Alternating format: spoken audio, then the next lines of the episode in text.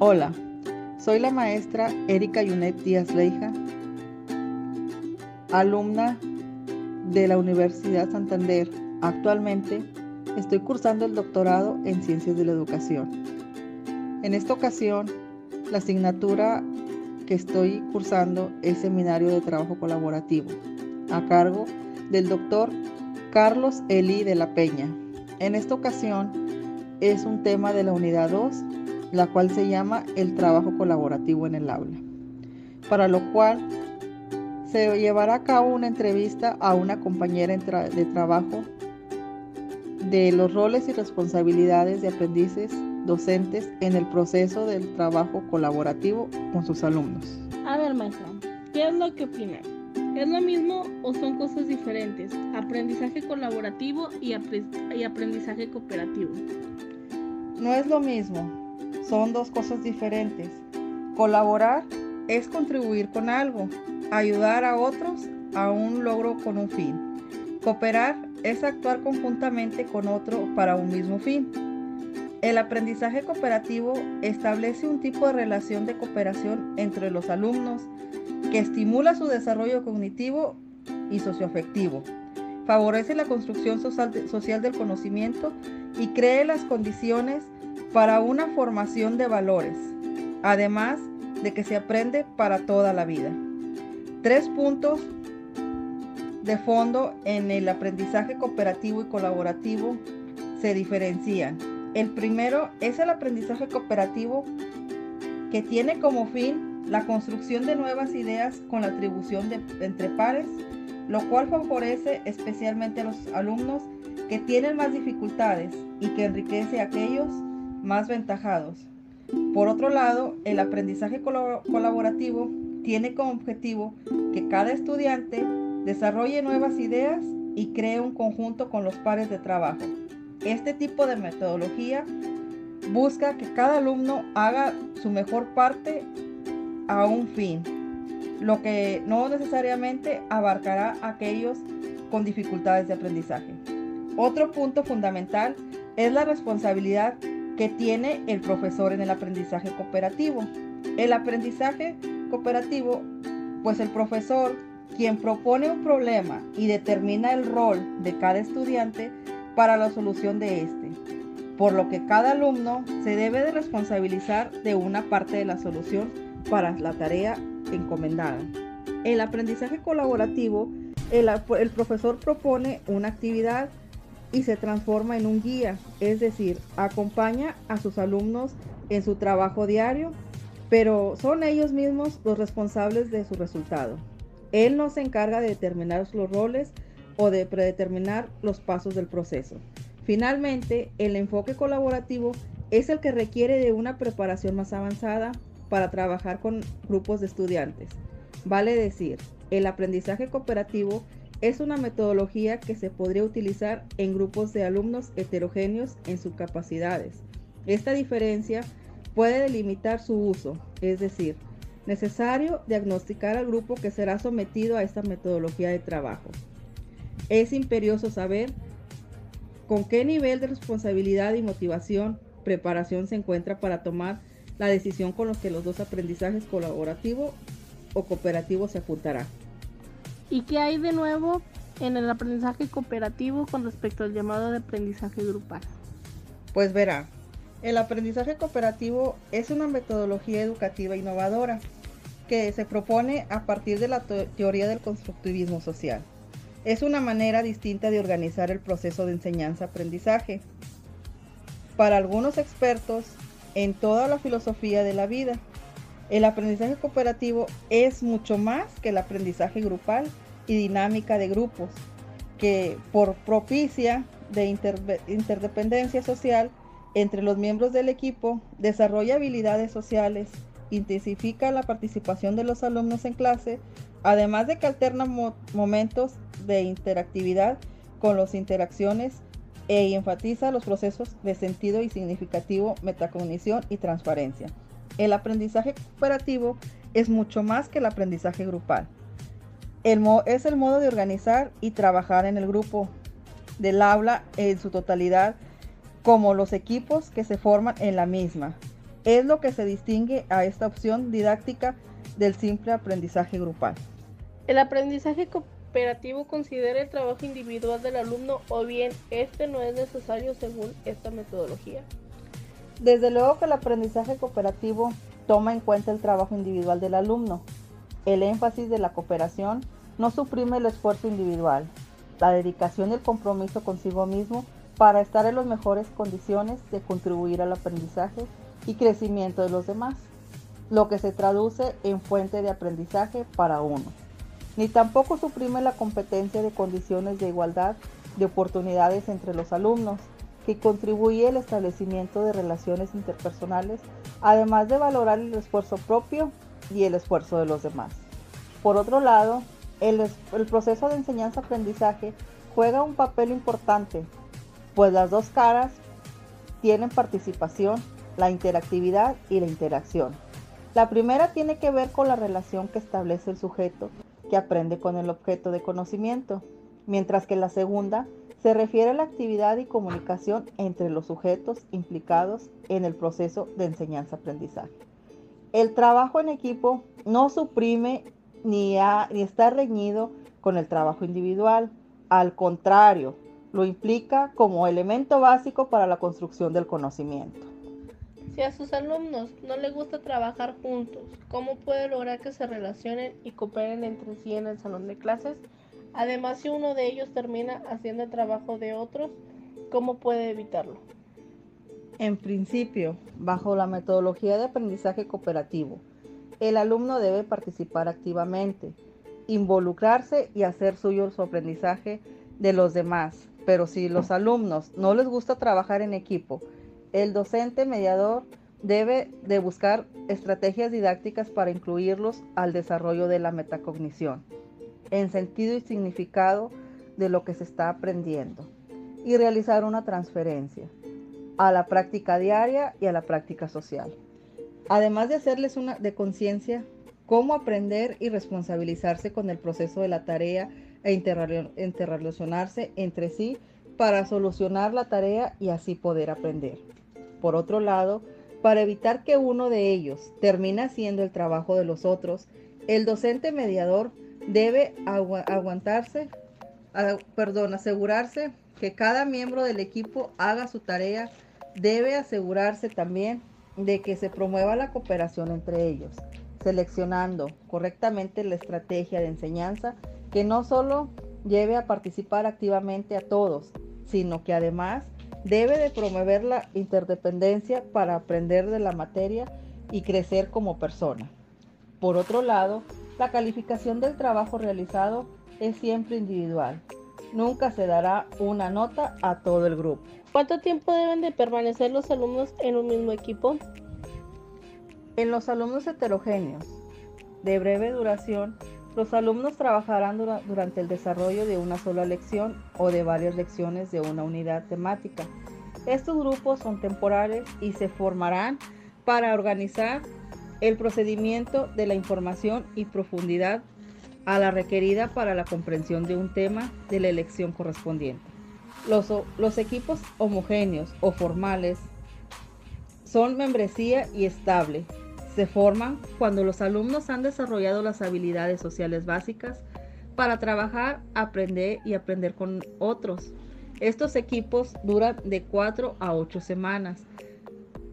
Pero esta dependencia del contenido de enseñanza eh, de una asignatura de la carga académica según sea trimestral, cuatrimestral o semestral. Si durante todo el tiempo los estudiantes permanecen juntos en equipo, ¿cómo puede desarrollar la responsabilidad individual? En el aprendizaje cooperativo hay que tener en cuenta que la enseñanza debe ser individualizada en el sentido de, que permitir de que cada estudiante trabajar con su independencia su propio ritmo, pero al mismo tiempo es importante promover la colaboración y el trabajo grupal. Se ha comprobado que los alumnos aprenden más, les agrada el clima de trabajo en clase, establecen mejores relaciones con los demás, los alumnos aumentan su autoestima y aprenden habilidades sociales más afectivas cuando trabajan en, en grupos cooperativos que al hacerlo de manera individual y competitiva. En cada sesión se deben establecer dos niveles diferentes de responsabilidad. El grupo debe ser responsable de alcanzar sus objetivos y cada componente del grupo debe ser responsable de contribuir con su, actividad y tarea a la consecuencia del éxito del trabajo colectivo. La responsabilidad individual existe cuando aquello se ha realizado, cada cual revierte en el grupo, en cada miembro del grupo, a la vez que el grupo y cada miembro del grupo hace una valoración positiva, por cuanto la tarea del desarrollo ha supuesto una ayuda, un apoyo y un soporte al aprendizaje de cada uno, individualmente y del grupo como colectivo. Es posible que con el empleo de esta metodología, la del aprendizaje cooperativo, los alumnos más aventajados se atrasen ayudando a otros de su equipo. ¿Esto es así? Pues verá, una de las formas de relación entre los alumnos para aprender es la cooperación, que se da cuando uno de los que integra el equipo percibe que puede lograr el objetivo y si solamente si todos trabajan juntos y cada cual aporta su parte.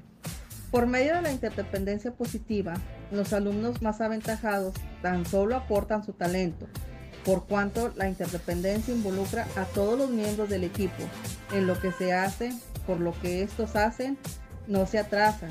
El conocimiento lo construyen en conjunto. Esto es lo que se llama interdependencia social positiva. Con el aprendizaje cooperativo, ¿el maestro trabaja más o menos? El profesor tiene que combinar la exposición en clase con el trabajo en equipo. Su papel no es solo eso, transmitir información, sino actuar como mediador, facilitador y guía en el aprendizaje de sus alumnos. Además, debe de organizar las actividades para que éstas puedan ser trabajadas en equipo. En realidad, el profesor debe asumir más tareas y más responsabilidades que otros métodos tradicionales. Debe supervisar el trabajo de cada equipo, Debe observar las interacciones entre los componentes del equipo. Debe de escuchar las conversaciones e interviene cuando se cree apropiado. Y debe de sugerir modos de proceder. Debe de orientar sobre fuentes de información complementaria y entre otras funciones. Es falso que el aprendizaje cooperativo significa menos trabajo para el profesor, sino todo lo contrario porque las actividades de aprendizaje cooperativo requieren demasiada preparación. Ha de seleccionar actividades que puedan trabajarse con esta estructura. Debe de formular preguntas y de orientar a los estudiantes para que las utilicen adecuadamente con sus habilidades de trabajo en su pequeño grupo. ¿Es nuevo el aprendizaje cooperativo? ¿De dónde proviene? ¿Cómo surgió? Las ideas pedagógicas esenciales del aprendizaje cooperativo no son nuevas, pues han estado presentes a lo largo de la historia de la educación.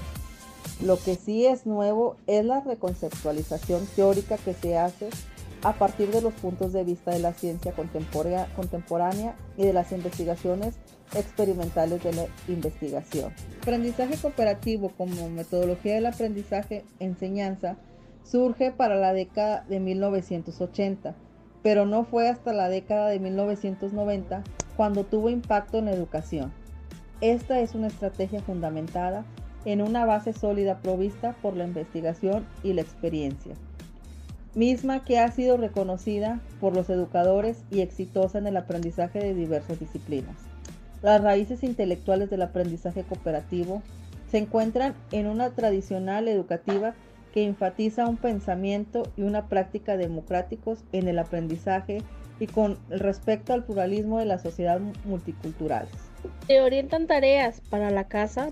¿Son estas en equipo?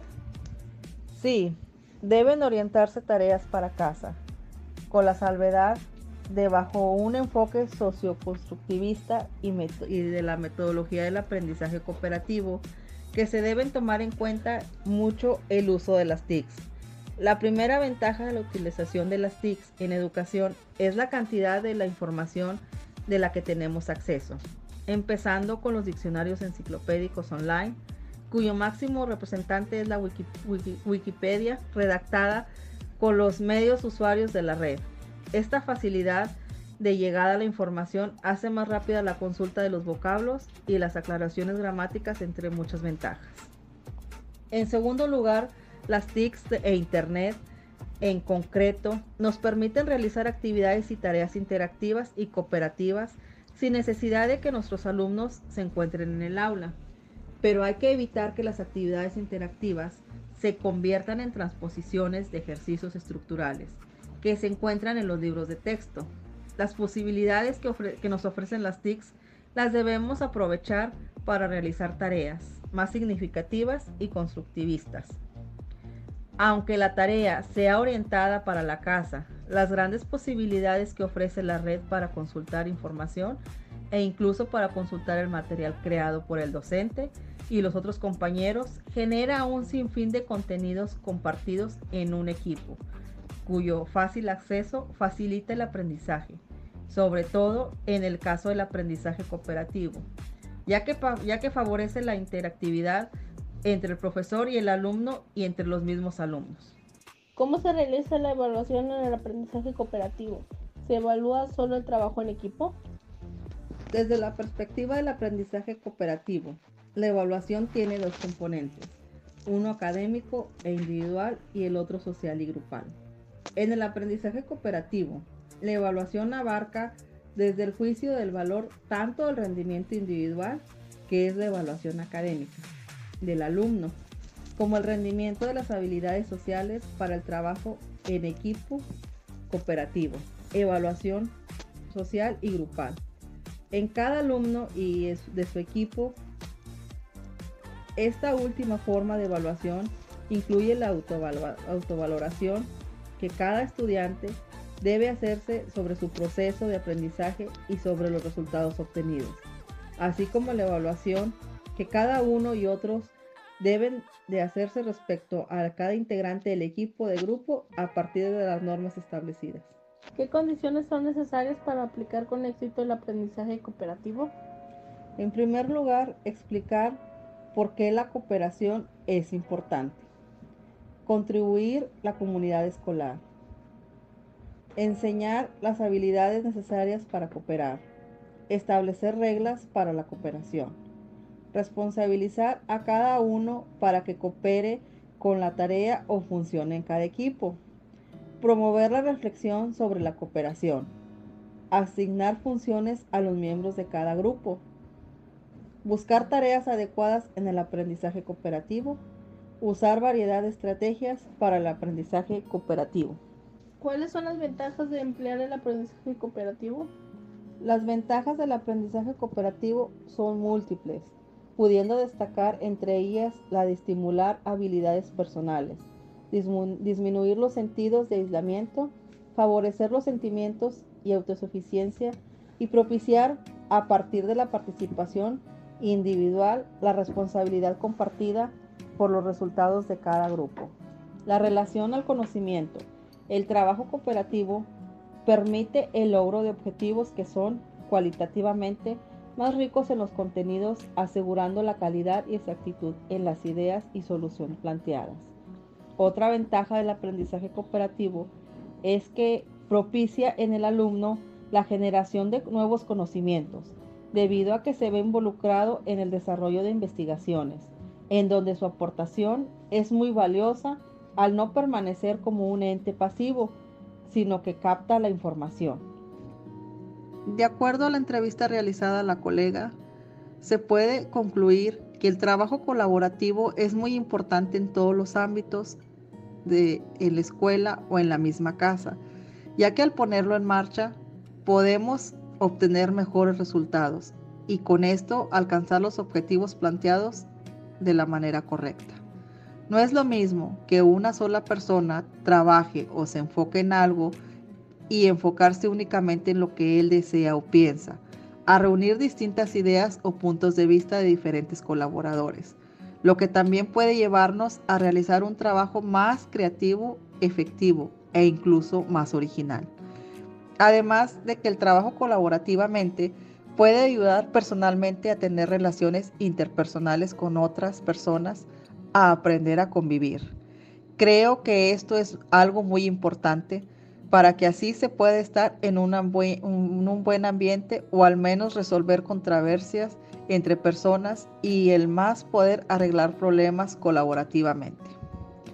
Sabemos que tiene sus puntos a favor y otros en contra, pero siempre y cuando todas las personas tengan en mente trabajar, se pueden llegar a muchas cosas y el aumento de producción de, será mayor, ya que consecuencia tendría que habría de generación más aprendizajes, al fin de obtener así al final más beneficiados.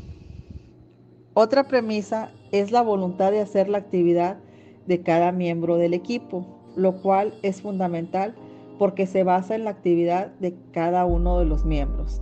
Es en primera instancia el aprendizaje activo, que se desarrolla en una colectividad no competitiva, en la cual todos los miembros del grupo colaboran en la construcción del conocimiento y contribuyen al aprendizaje de todos. Los alumnos asumen roles desde múltiples perspectivas que representan diferentes pensamientos, ideas y el conocimiento. Se aprenden en contextos reales para ser aplicado en situaciones cotidianas. Y siempre se apunta que haya de tomar una decisión a optar una por solución, a crear por una propuesta diferente de las que haya o que ya existan, aportando algo nuevo a la situación para ir aprendiendo mejor cada día.